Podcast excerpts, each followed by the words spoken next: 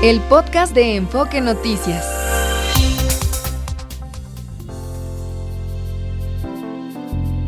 Enfoque Noticias, en resumen.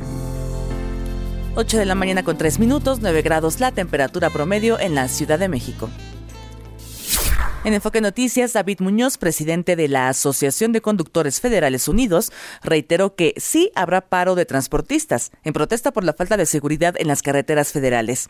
Esto a pesar de que el gobierno federal anunció la suspensión de la movilización la marcha pacífica, la manifestación pacífica se va a llevar a cabo tal cual está planeada. El documento existe. Se nos fue, se nos hizo una invitación a, un diálogo en la Secretaría de Gobernación a la cual asistieron algunos compañeros dirigentes de algunas organizaciones. Se mencionaron por ahí algunos puntos y se nos ofreció eh, continuar con mesas de trabajo, pero en ningún momento se firmó acuerdo y en ningún momento se dijo que no se llevaría a cabo la manifestación. Están desvirtuando por ahí la información. Especifica el documento de que no se van a bloquear eh, casetas, no se van a bloquear carreteras, eso es lo que especifica, más no dice que no se llevará a cabo la manifestación. La manifestación va en Tihuatlán, Veracruz, falla de una fosa clandestina con al menos 14 restos humanos. Para reforzar las labores de seguridad en Iguala Guerrero, el ejército instaló 11 bases operativas. Aumentó a 23 el número de fallecidos por el choque entre un autobús de pasajeros y un tráiler en la maxipista Culiacán-Mazatlán, en Sinaloa. Hasta el momento han sido identificados los cuerpos de 19 personas. Tras 15 años de construcción, fue inaugurada la autopista Barranca Larga Ventanilla, que reduce en cuatro horas el traslado de la capital de Oaxaca a Puerto Escondido. Esta obra beneficiará a más de 100.000 personas. La OCDE mantuvo sin cambios sus perspectivas de crecimiento económico para México en un 2.5% para este año y en 2% para 2025. Michoacán enviará 130 mil toneladas de aguacate para la edición 58 del Super Bowl, que se realizará el 11 de febrero en Nevada. Otras 8 mil toneladas serán de productores de Jalisco. En materia internacional, California decretó estado de emergencia por la inminente llegada de una tormenta invernal potencialmente mortal.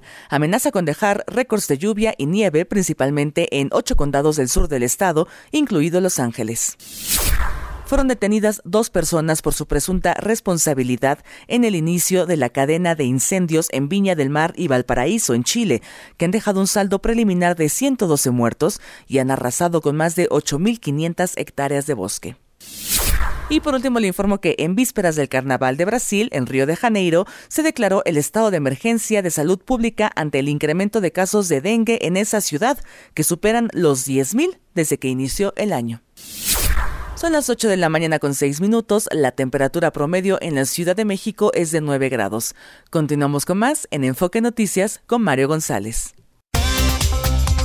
Está usted escuchando Enfoque Noticias por Radio 1000 en el 1000 de AM y Stereo 100 100.1 de FM. Regresamos con Mario González.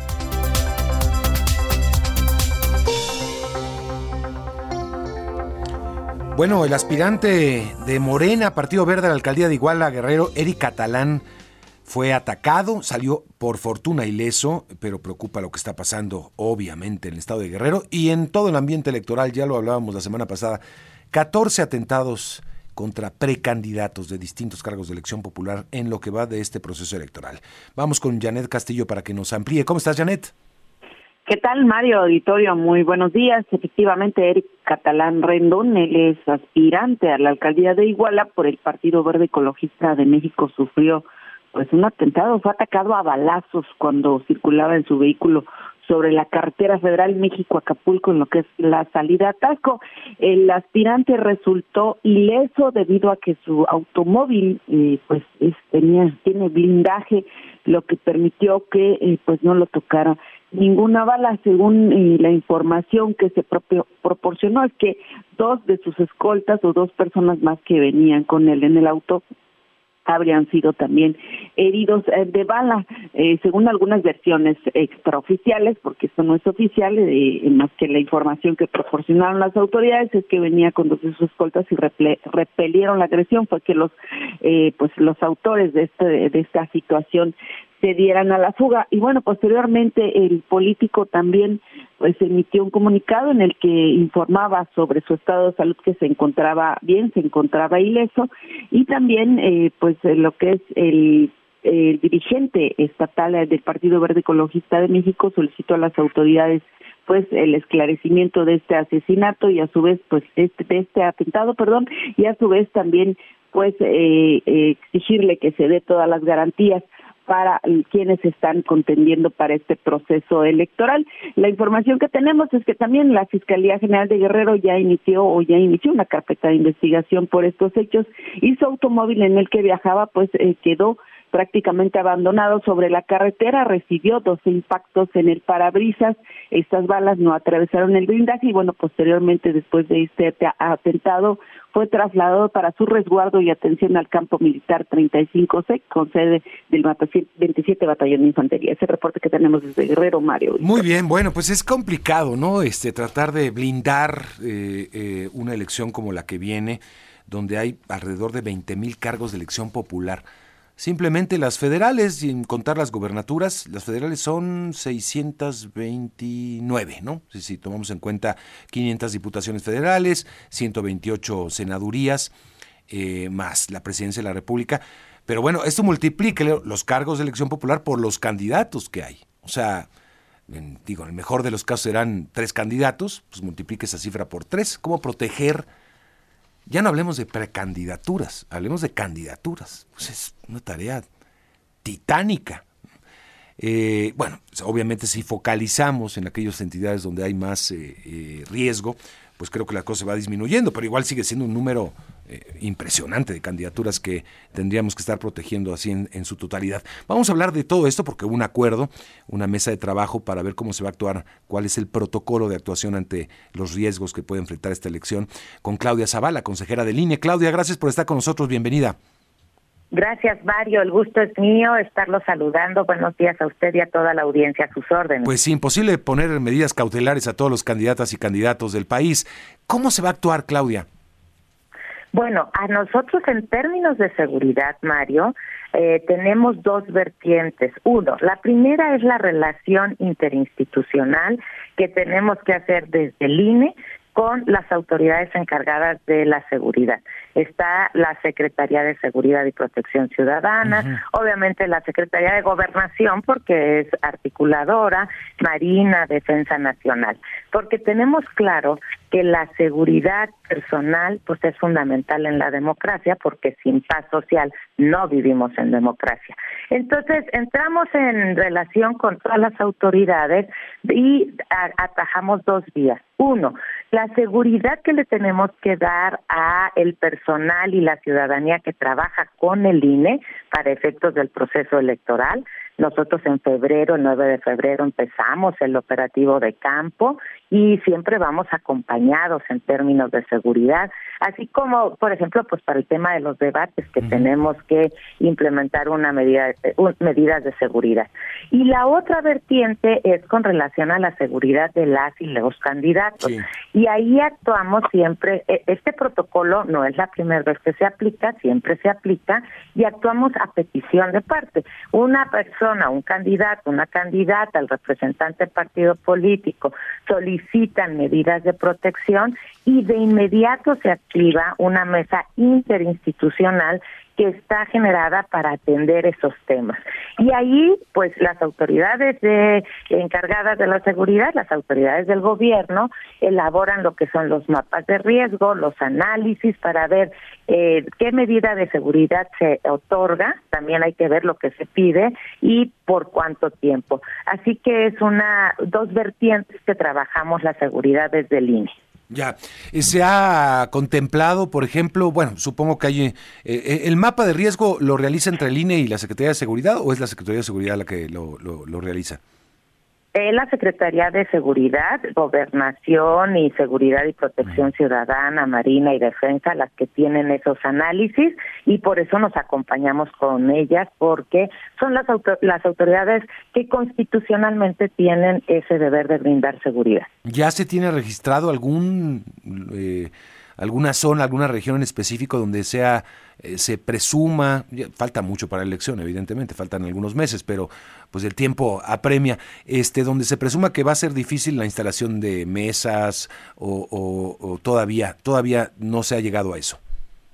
Desde nuestra experiencia, Mario, electoral, nosotros tenemos claro que hay zonas en algunos estados, por ejemplo en Michoacán, en la que existen algunas diferencias, incluso intercomunidades. En Michoacán eh, es muy común eso, en los que se avisa que no se va a permitir instalar mesas de casilla. Sin embargo, nuestras áreas, desde las juntas locales y las juntas distritales, generan estos acercamientos para los efectos electorales y que podamos instalar el mayor número de casillas. Obviamente, los temas de seguridad pues son parte de estas autoridades de que se encargan de ello, de seguridad y protección ciudadana, y si nosotros determinamos que no hay condiciones para instalar, lo hemos hecho en otros procesos, no se instala, pero hacemos todos los esfuerzos para que podamos instalar la, las, el mayor número de casillas, pues porque es la garantía de nuestro sistema, que nuestras vecinas y nuestros vecinos sean quienes reciban y cuenten los votos. Sí, sí, tenemos problemas en Michoacán, ahora Guerrero está, está eh, también con un nivel de conflictividad bastante elevado, Chiapas. Eh, ¿Esto, digamos, eh, podría poner en riesgo la elección o son muy focalizados los problemas donde se han registrado en el pasado, por ejemplo, problemas, Claudia? Yo creo que están focalizados, Mario, y de ninguna manera se pone en riesgo la elección. Siempre el INE trabaja y justo esa, esa es la importancia del trabajo de los CAES y supervisores electorales, quienes también son eh, personas conocidas de la comunidad y al ser reconocidas pues permiten que la misma comunidad participe eh, para la integración de mesas directivas de casilla y para la instalación también. Este es un operativo de ciudadanas y ciudadanos de la mano de la autoridad con ese reconocimiento de las comunidades. Obviamente, pues habrá lugares en los que si no existen condiciones, nosotros como INE estaremos haciendo todos los esfuerzos, pero en el último caso avisaremos oportunamente cuáles son las causas y finalmente pues nosotros siempre vamos acompañados de estas autoridades del Estado mexicano que son los que tienen los análisis con la inteligencia eh, del Centro Nacional de Inteligencia, con todos los elementos que requiere hacer estos análisis de seguridad para también nosotros seguir trabajando y cumplir con nuestro deber. Eh, muy frecuentemente los problemas... Eh digo, por esta disputa, eh, eh, la violencia viene de muchos frentes, ¿no? Hay frentes políticos, eh, hay frentes de crimen organizado también, pero mm, focalizándome en el tema del crimen organizado, esta disputa por el territorio, muchas veces no se da en las, en, digamos, en no, no, se hace vigente en candidaturas como, como una gobernatura. recordemos que en este proceso habrá nueve gobernaturas en disputa, incluida la jefatura de gobierno de la Ciudad de México, sino se da, digamos, en, eh, precisamente en, en aquellos eh, eh, pues, puestos políticos de, de, territorio, ¿no? en, los municipios. ¿Eso cómo se actúa? ¿Eso dependería, digamos, la alerta o el trabajo dependería de los organismos locales, de, de, electorales locales, Claudia? Hay temas que son candidaturas locales. Todas las autoridades electorales, todas, Mario, entramos en comunicación en estas mesas de este, interdisciplinarias con seguridad, todas porque cada quien tenemos a nuestro cargo la responsabilidad de los cargos de elección popular, lo local y lo federal y este, las gubernaturas. Entonces, todas, todas las autoridades electorales entramos en contacto con, en estas mesas de seguridad para estar informadas y tener la misma información y poder eh, tomar las, las decisiones que en el ámbito de nuestras competencias nos corresponda. Pero sí, a nivel local y a nivel nacional, nosotros, por ejemplo, desde las juntas locales hemos construido también estos convenios de colaboración con las autoridades estatales y municipales. Entonces se trabaja en la seguridad en todos los ámbitos, desde el federal y permea en lo estatal y obviamente eh, en lo municipal, pues en estas reuniones estatales es como se da el seguimiento. Pero sí, todas las autoridades estamos listas, dispuestas a trabajar con las autoridades de seguridad para cumplir con nuestros deberes. Bien.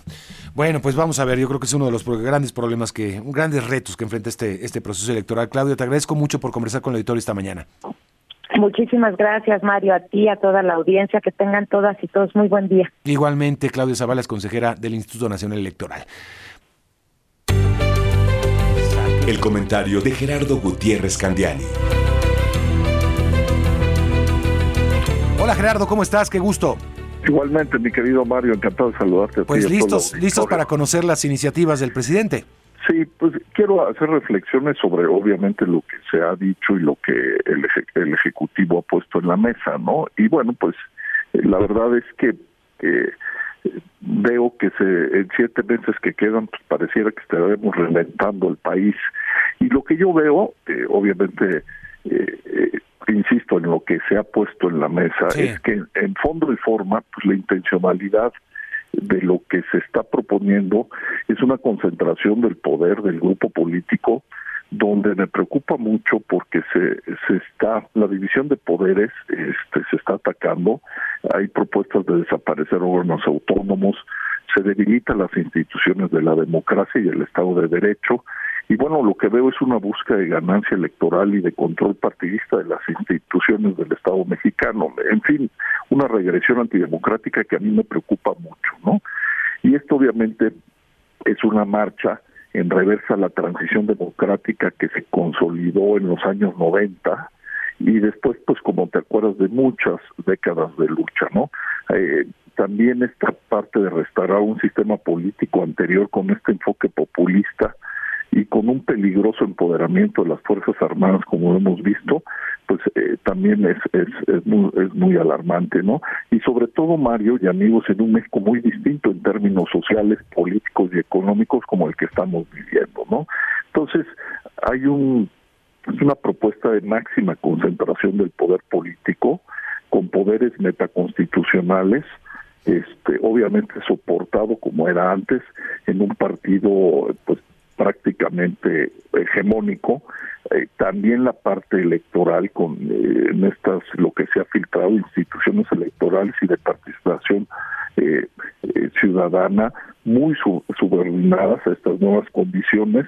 Y bueno pues en resumen pareciera una democracia nominal simulada como en, en este propuestas de lo que se ha dicho como era antes no entonces yo creo que aquí eh, tenemos que pensar y reaccionar los mexicanos en los efectos y el daño que se puede hacer, por ejemplo, por desaparecer órganos autónomos como es el INAI, la COFESE y otros más.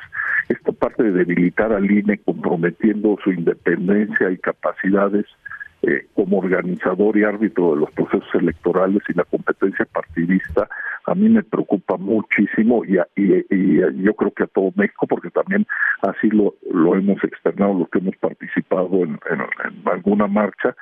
También la parte del poder judicial comprometiendo su autonomía y facultades que hay que acordarnos que es el garante del Estado de Derecho, de las garantías ciudadanas y sobre todo, Mario, del equilibrio de poderes del Estado y de la Federación, y, y todo esto eh, pudiendo dejar a la discrecionalidad y a la voluntad de un grupo, pues me, me preocupa mucho.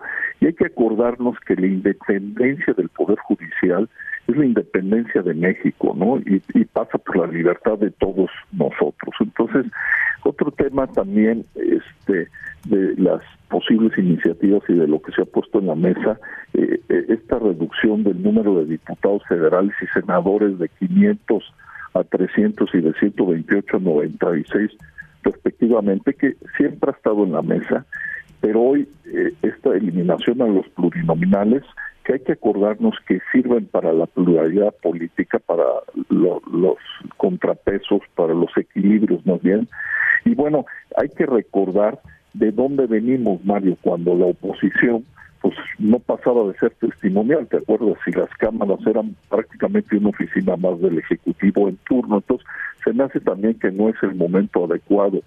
Y luego, pues, está también lo de la Guardia Nacional, que pasa, bueno, así también lo, lo, lo, lo transmitieron a depender de la Defensa Nacional, y esto obviamente pues desvirtuó la justificación de su intervención temporal que, que pues es lo que se había puesto en la mesa, ¿no? Y lo cierto es que se sigue posponiendo esta necesidad de reformar a las instituciones de seguridad pública en los tres niveles de gobierno, federal, estatal y municipal, y también a las fiscalías federales y estatales, que creo que es lo que debería de estar en la propuesta. Y, y también, pues, hay, también preocupa que cada vez estamos más lejos de la naturaleza y los fines que tiene el ejército y la marina, que es defender la seguridad nacional, obviamente salvaguardar la patria y, apoyar ante emergencias y desastres naturales. Y hoy pues lo que tenemos es esta transferencia de responsabilidades y prerrogativas, eh, facultades y concesiones que se han dado de obra pública, vanas, puertos, aeropuertos, líneas aéreas, trenes, etcétera, etcétera, eh, que también es uno de los temas que, que a mí en lo personal este, estoy profundamente preocupado. Y bueno, también el Ejecutivo eh, ha señalado eh, la parte de eliminar, esto ha dicho más bien este gobierno paralelo, cuando yo creo que hay que entender eh, que justamente es lo contrario, el valor de las organizaciones autónomas, de la Corte, de todos estos pesos constitucionales y del fortalecimiento de la, de la democracia, este Mario y amigos, pues sirven precisamente para la defensa de nuestros derechos y libertades ciudadanos y precisamente evita la discrecionalidad y la manipulación de la gente. Y bueno, pues la reflexión terminaría diciéndote, eh, a un lado de que luego profundicemos, que haya, yo espero que en el Congreso haya muchos hombres y mujeres libres que realmente representen al pueblo de México y que defiendan nuestros derechos y libertades que tanto tiempo nos nos ha costado, este, tú sabes que yo personalmente tengo muchas décadas ahí en, eh, tratando de que este país sea más justo y más libre como muchísimos mexicanos. Y bueno pues me preocupa mucho que volvamos a un modelo que ya fracasó este que causó pues mucho daño en el país y este y que pues realmente no no nunca nunca funcionó. Entonces yo espero que estas iniciativas este, pues, sean muy bien analizadas y por supuesto lo que vaya en contra de las libertades de la democracia, de los contrapesos constitucionales de la Corte, pues eh, que exista la claridad de nuestros representantes populares, de nuestros representantes de populares que voten a favor del pueblo de México. Bien, pues sí, vamos a ver qué suerte tiene todo esto, este, que derroteros políticos tiene que recorrer. Este, yo insisto, creo que el presidente sabe perfectamente que no va a transitar, pero creo que la intención es, es otra, ¿no? Vamos a ver, Gerardo. Gracias. Abrazo, gracias. Gracias y que te vaya muy bien, Gerardo Gutiérrez Candiani, aquí en Enfoque Noticias. Son ya las 8 de la mañana con 36 minutos, vamos a la pausa y regresamos también con el comentario de todo lo que está pasando en la relación bilateral México y Estados Unidos, una llamada telefónica entre el presidente Biden y el presidente López Obrador, además de muchas cosas que han sucedido ahí eh, entre la administración Biden y ya eh, parece que un acuerdo con el ala republicana del Congreso para pues transitar en estos paquetes eh, de ayuda a Ucrania, a Israel y todo lo que está implicando la presencia de Estados Unidos en Medio Oriente. Volvemos. La política estadounidense con Arturo Sarucán. Arturo, ¿cómo estás? Hola Mario, buen día. Pues muchas cosas que comentar, muchas cosas ya ha publicado un aparente sí, acuerdo. todo. Sí, a ver, cuéntame. Primero empecemos con el acuerdo con el Congreso. Parece que, que avanza eh, la pretensión de Biden de tener ya aprobado un acuerdo. Sí, ayer en la noche, como habíamos venido adelantando en este espacio, Mario, se eh, divulgó el acuerdo al que llegaron senadores republicanos y demócratas y a su vez las dos bancadas con la Casa Blanca para eh, una serie de eh, medidas para fortalecer el control migratorio en la frontera con México a cambio de aprobar el presupuesto suplementario que el presidente Biden ha venido pidiendo para apoyar a, Ucrania. Es un poco lo que comentábamos la semana pasada, un acuerdo básicamente enfocado a endurecer los eh, controles de acceso en materia de asilo eh, tiene una serie de disposiciones pues muy draconianas, me parece que es eh, en mis casi tres décadas de estudiar la política migratoria estadounidense, me parece que es uno de los paquetes de ley más draconianos que se han eh, negociado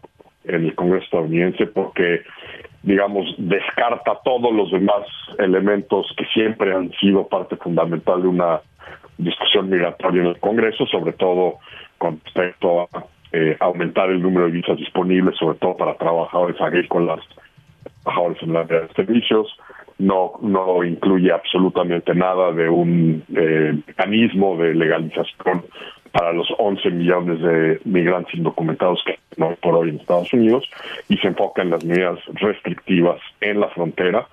La, sobre todo el tema más importante que me parece que se tiene que entender muy bien en México es, a pesar de que los cabeceos parecen indicarlo, no, no es que el presidente Biden va a poder cerrar la frontera es decir, no va a cerrar los flujos comerciales ni los cruces fronterizos.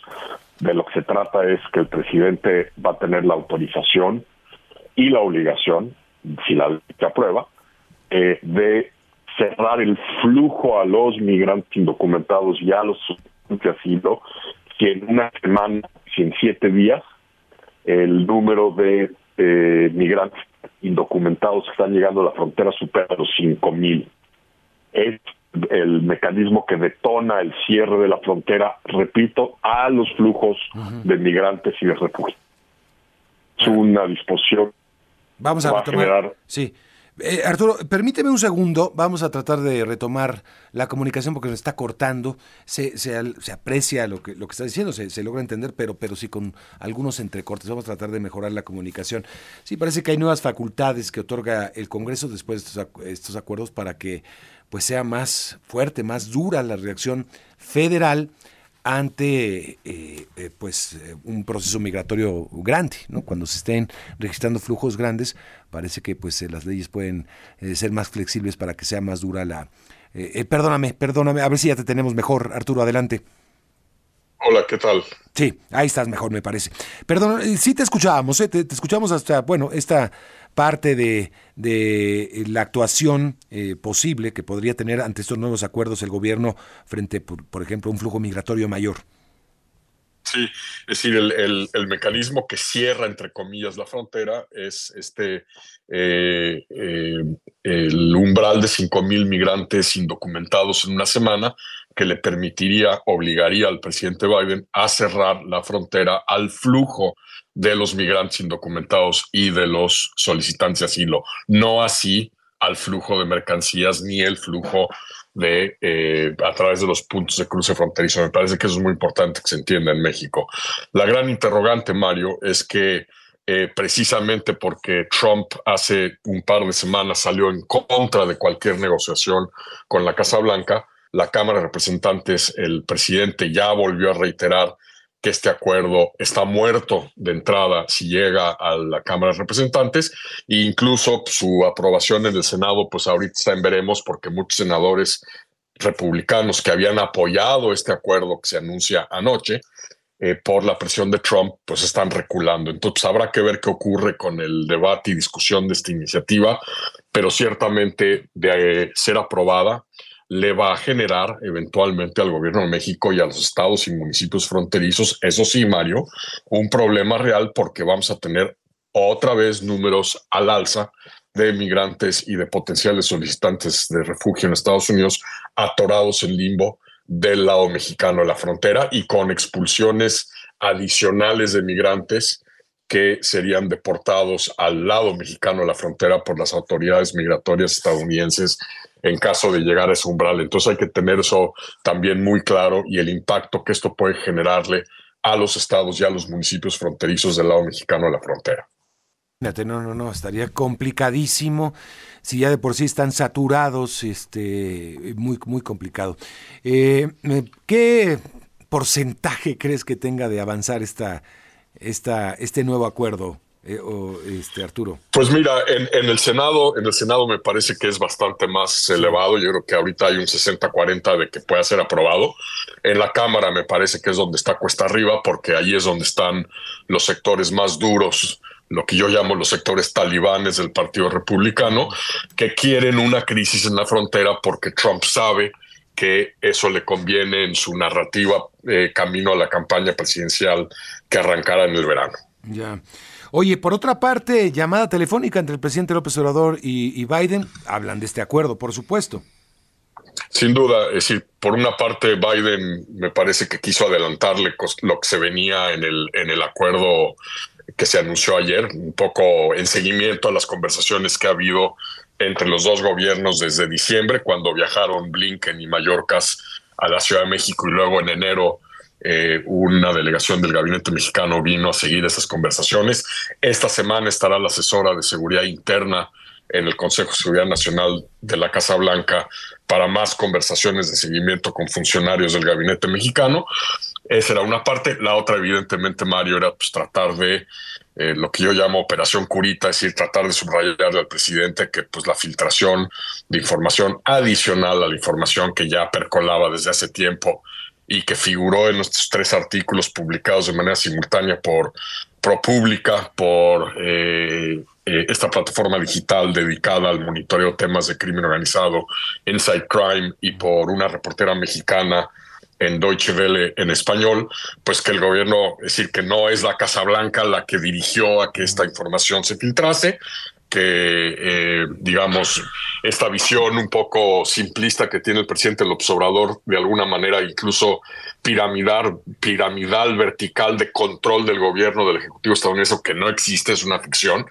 Eh, un poco explicarle, me parece, al presidente mexicano que pues eh, esta información sí debe haber salido de algún lugar de las entrañas de la DEA, pero que pues, esta no refleja la postura del gobierno federal estadounidense, precisamente, Mario, porque, y esta es la razón principal por la cual el argumento del presidente López Obrador de que exigía al Departamento de Estado, y además pues, el Departamento de Estado no controla la DEA, es el Departamento de Justicia, eh, esta idea que tiene el presidente que de alguna manera aquí había un complot para, para este, sacar esta información en momentos en donde el presidente Biden requiere a toda costa la cooperación mexicana en materia migratoria, por el papel que este tema va a jugar en la campaña presidencial. Claro, ahora, este, me parece que eh, yo, yo no creo, honestamente, Arturo, que el presidente López Obrador no sepa las diferencias. Yo creo que lo sabe perfectamente, pero no le iba a pedir no una me explicación. Queda, no, me queda, no, no, me queda muy claro eso, Marco, Yo creo que no le iba a pedir, no le iba a pedir una explicación a la DEA ni al Departamento de Justicia, le iba a pedir una explicación al presidente, porque eh, un diálogo con el presidente, pues lo iba, pues a iba a matizar todo lo que se ha publicado, ¿no? Yo, pienso. Sí, sí, sí, sin, sin, duda, sin duda la jugada era pues forzar a, un posicionamiento de la Casa Blanca y del, en todo caso, el Departamento de Estado, pero, pero yo sí creo, te soy muy franco, yo creo que el presidente mexicano tiene muy poca claridad y muy poco conocimiento de cómo opera el sistema político y la administración pública federal en Estados Unidos, y eso se ha reflejado en muchos momentos en el pasado cuando ha hecho declaraciones sobre temas distintos de la relación bilateral. Ya. Oye, este, no se publicó nada de eso, es decir, de, que hayan hablado del tema.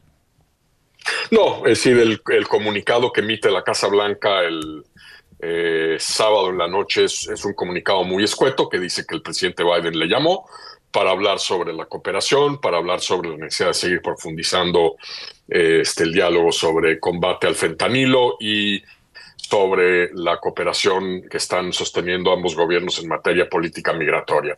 Es un eh, será un párrafo de cuatro o cinco oraciones a lo sumo. Sí. Vaya, este, a ver si ahí queda o, o se requiere otro tipo de operación cicatriz porque vaya que ha pegado mucho ese, esos documentos, Arturo. Pues sí, mira, son, son, eh, es, es un poco lo que yo decía, hay, hay información nueva sobre especulaciones viejas. Eh, es un hecho que en su momento el gobierno estadounidense o el Departamento de Justicia más bien cerró la investigación que habían abierto con respecto a la campaña del 2006, pero pues eso no quiere decir que no haya otras cosas y que no haya otros eh, no haya otros procesos a los que están este, los que están viendo es, es evidente eh, está aquí eh, la candidata del frente opositor, Xochitl Gálvez, en Washington hoy y mañana, y eh, ya de por sí en un encuentro que tuvo con un colectivo de centros de análisis, pues una de las preguntas constantes que recibió fue el papel que está jugando el crimen organizado, que podría jugar el crimen organizado en el proceso electoral mexicano el 2024. Oye, ya para concluir, Xochitl Galvez en Estados Unidos, y lo que ha llamado la atención es, pues sí, una, este, algunas protestas en contra de Xochitl Galvez, pero muchos dicen, pues, eh, impulsadas desde la Ciudad de México, impulsadas también por redes sociales afines a la Cuarta Transformación. Eh, ¿Has dado seguimiento a esto? Arturo? Pues, pues, mira, esto fue en Nueva York, digo, vi, lo que todos vieron en redes sociales. Como alguien que fue cónsul general de México en Nueva York, conozco bien los resortes de cómo operan varias de las organizaciones comunitarias. Es evidente que hay correas de transmisión hacia el gobierno mexicano en algunas de ellas, pero pues también si ves algunas de las imágenes de sus encuentros con trabajadores en uno de los mercados de abastos más importantes en Estados Unidos, pues ahí ves otro tipo de reacciones. Aquí en Washington no hay una comunidad diáspora mexicana como la hay en Nueva York. Claro. Eh, tendrá un encuentro con estudiantes que, pues, también son, son auditorios y perfiles distintos, pero, pero pues, un poco por lo que vi en redes sociales de lo que ocurrió en Nueva York jueves y viernes, pues me parece que sí, que sí hay, es decir, es evidente que sí hay manipulación y que no son este, eh, manifestaciones espontáneas, por decirlo. Bien. Bueno, pues estaremos muy pendientes. Gracias, Arturo. Un abrazo y buena semana. Hay, una, hay un video que pone hace algunas horas eh, Xochitl Galvez desde Times Square. Eh, Fabiola Reza, no sé si lo viste, está denunciando, bueno, eh, tiene una publicación ahí y, habla de una publicidad que hay en las grandes pantallas de este lugar. Ya ves que está lleno de pantallas de televisión y todo esto. Este, y, cuesta muchísimo la publicidad allá. Mm, bueno, pues tiene, aparentemente hay una publicidad de, de, de, mm, Claudia Sheinbaum, perdón, perdón, ahorita le voy a poner el audio de, de, este, de este video de Xochitl Galvez. Este, llamaría la atención porque cuestan muchos millones de dólares, o, muchos dólares, no sé si millones, pero eh, tener algunos segundos en las pantallas de Times Square, pero eh, aparentemente sí, aparentemente está ahí alguna imagen de Claudia Sheinbaum en alguna especie de publicidad. Eh, vamos a escuchar lo que publica eh, hace algunas horas, fue el día de ayer, 12 horas que publicó esto allá en Times, en Times Square, Xochitl Galvez. Esto es lo que dice. Ni espectacular, su espectacular. Ellos tienen millones de pesos, nosotros tenemos millones de corazones ni espectacular. Bueno, hace una comparación entre una cartoncito que tiene ella, que dice I Love Mexico, y eh, por otra parte una pantalla grande de, de, Claudia Sheinbaum en Times Square. Y es que hay que recordar, Mario, de todo Enfoque Noticias, que estos anuncios de Claudia Sheinbaum en Times Square se reportaron desde septiembre del año pasado. Y por 15 segundos de proyección en esta zona, el precio es de 40 dólares por 15 segundos. Creo que estos ya son pasados, creo que hicieron un montaje de, algo que ya había sido pasado, no creo que los hayan este, publicado el día de ayer. Los de septiembre. son los de septiembre igual, y ahí hicieron una edición el equipo de, de Xochitl Galvez. Bueno, pues en ese territorio también hay disputa electoral allá en Estados Unidos. Vámonos con el reporte vial. Ángel Gatica, ¿cómo estás? ¿Qué tal, Mario? Saludamos al auditorio de Enfoque Noticias. Bueno, caseta de Tepozotlán, Maro, ya con afectaciones y cierres intermitentes por transportistas, kilómetro 42, ya afectados ambos sentidos, contrario a lo que te comentaba David Muñoz, presidente de la Asociación de Conductores Federales Unidos, que no van a bloquear completamente, bueno, en este punto al menos y se encuentran afectados en su totalidad los carriles. También se reportan afectaciones en el tramo Querétaro-León y San Cristóbal Chiapa de Corzo. Son los puntos que al momento tenemos con eh, presencia de transportistas. Y aquí en la Ciudad de México, dos percances afectan la vialidad. El primero pasando periférico sobre el viaducto Miguel Alemán hacia San Antonio el segundo a la altura de primero de mayo con dirección hacia la zona de reforma. Mario, pues seguimos pendientes. Oye, y mucha actividad hacia Querétaro, ¿no? Por las festividades de la Constitución. Muchos políticos están dirigiéndose hacia allá. Tal vez por ese sea uno de los puntos principales para este estas protestas, Mario, por parte de transportistas. Ya dijimos el Arco Norte, una de las carreteras también que, pues lamentablemente se reportan eh, robos a diario. Bien, gracias Ángel. Pendientes, Mario. Muy pendientes, por supuesto. Bueno, vamos a, la pausa. Ah, vamos a escuchar al nuevo presidente, bueno, ya presidente reelecto de El Salvador, Nayib Bukele. Tal vez les afecte el ejemplo, porque tal vez las poblaciones de sus países a las que les han metido el ateísmo empiecen también o vuelvan a creer en Dios. Ustedes han visto, y gracias a este pueblo noble y unido, cómo El Salvador pasó de ser el más inseguro al más seguro. Ahora, en estos próximos cinco años, esperen a ver lo que vamos a hacer. El ejemplo del Salvador. Bueno, pues es Nayib Bukele después de la jornada electoral de ayer en la que entiendo gana con cerca del 85% de la votación. Pues no había competencia, esa es la realidad. Pero vamos a hablar de esto con Natalia Santalamaquia, jefa del Departamento Académico de Estudios Internacionales del ITAM. Y me da mucho gusto saludarte, Natalia. Bienvenida. Igualmente, Mario, un gusto saludarte esta mañana. Bueno, sí, él mismo lo anunció, ¿no? Te salió antes de la, antes incluso que de la autoridad electoral y se dio por ganador. Pues creo que todas las encuestas apuntaban hasta eh, pues un triunfo así, arrollador. ¿Por qué gana con esa contundencia el presidente, Natalia? Sí, totalmente. Son aproximadamente 85% de los votos, pero además se van a llevar una supermayoría en la Asamblea Legislativa se habla que casi 58 de los 60 escaños, tú imagínate. Yo diría que eh, tres factores nos ayudan a, explicar esto. Eh, primero es un gran comunicador, estabas poniendo ahí una parte de su discurso de ayer. Eh, no olvidemos que antes de entrar en política, Bukele era el que manejaba la empresa de publicidad de su familia es un gran maestro de la comunicación en el uso de las encuestas para conocer los humores populares y además ha usado las redes sociales, ¿no? Se le llama mucho al presidente millennial de una manera muy eficaz, muy seductora para las juventudes. Es conocido no solo en todo el territorio de El Salvador, sino yo te diría en toda América Latina, más allá. Eh, esa es una. La, segunda es los multicitados resultados en la en materia de seguridad ciudadana ¿no? A partir de su combate a las maras o pandillas, eh, hay que entender que El Salvador ha sido considerado en algunos momentos el país más violento, más peligroso del mundo, y pues la gente ha votado pensando en sus riesgos, ¿no? En sus miedos. Él ha dado resultados, podemos eh, profundizar en eso, porque doy un primer dato muy elocuente. Eh, el Salvador pasó de tener 38 homicidios cada 100.000 habitantes en 2019, que es cuando comenzó el gobierno de Bukele, a menos de 8 en 2022, que es la cifra que tenemos. O sea, bajó en un 80% la tasa de homicidios en su país. Lo hizo de una manera problemática, podemos volver a eso, realmente es preocupante su estrategia, pero ahí está una parte muy importante de explicación del voto de la gente de esta manera tan avasalladora. Y te diría el último factor es que simplemente, ya lo decías tú, no enfrentó posición partidista real, ¿no?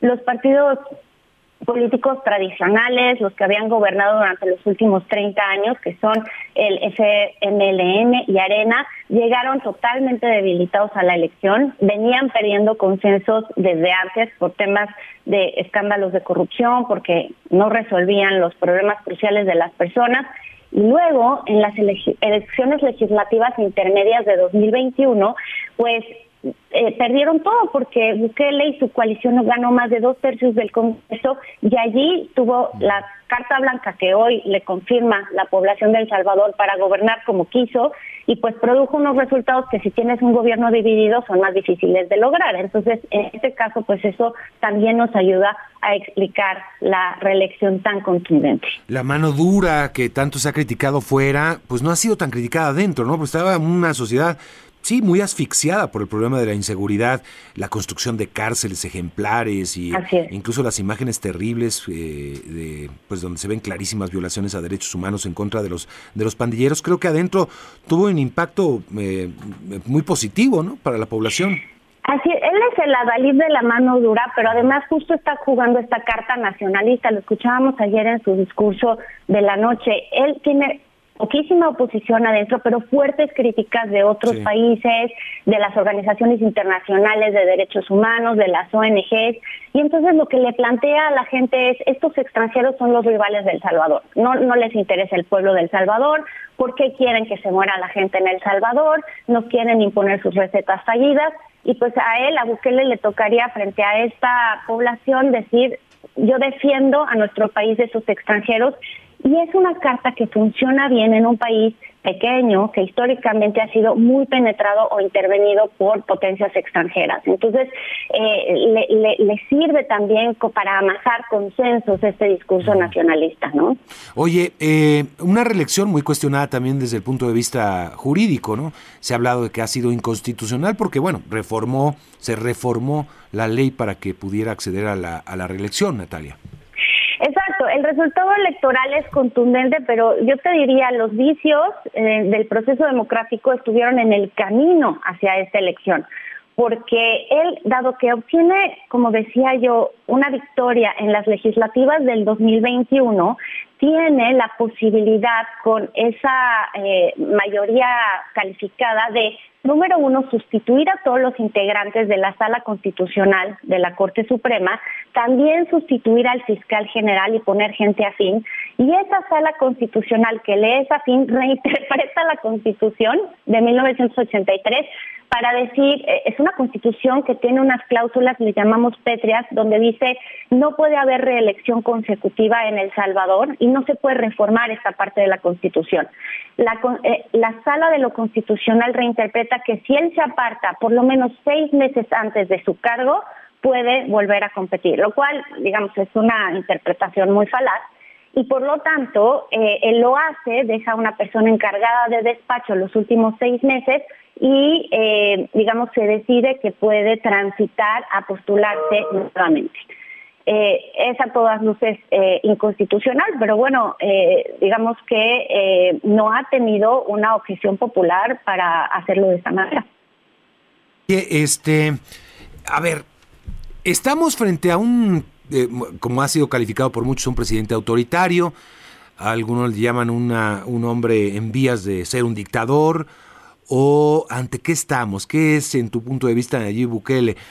Estamos ante un Bukele que, joven, obviamente, piensas que, por ejemplo, si sigue así su popularidad o no, piense en una nueva reelección en el 2029. Creo que son seis años allá también, ¿eh? sexenio. Este, ¿Qué opinarías tú al respecto?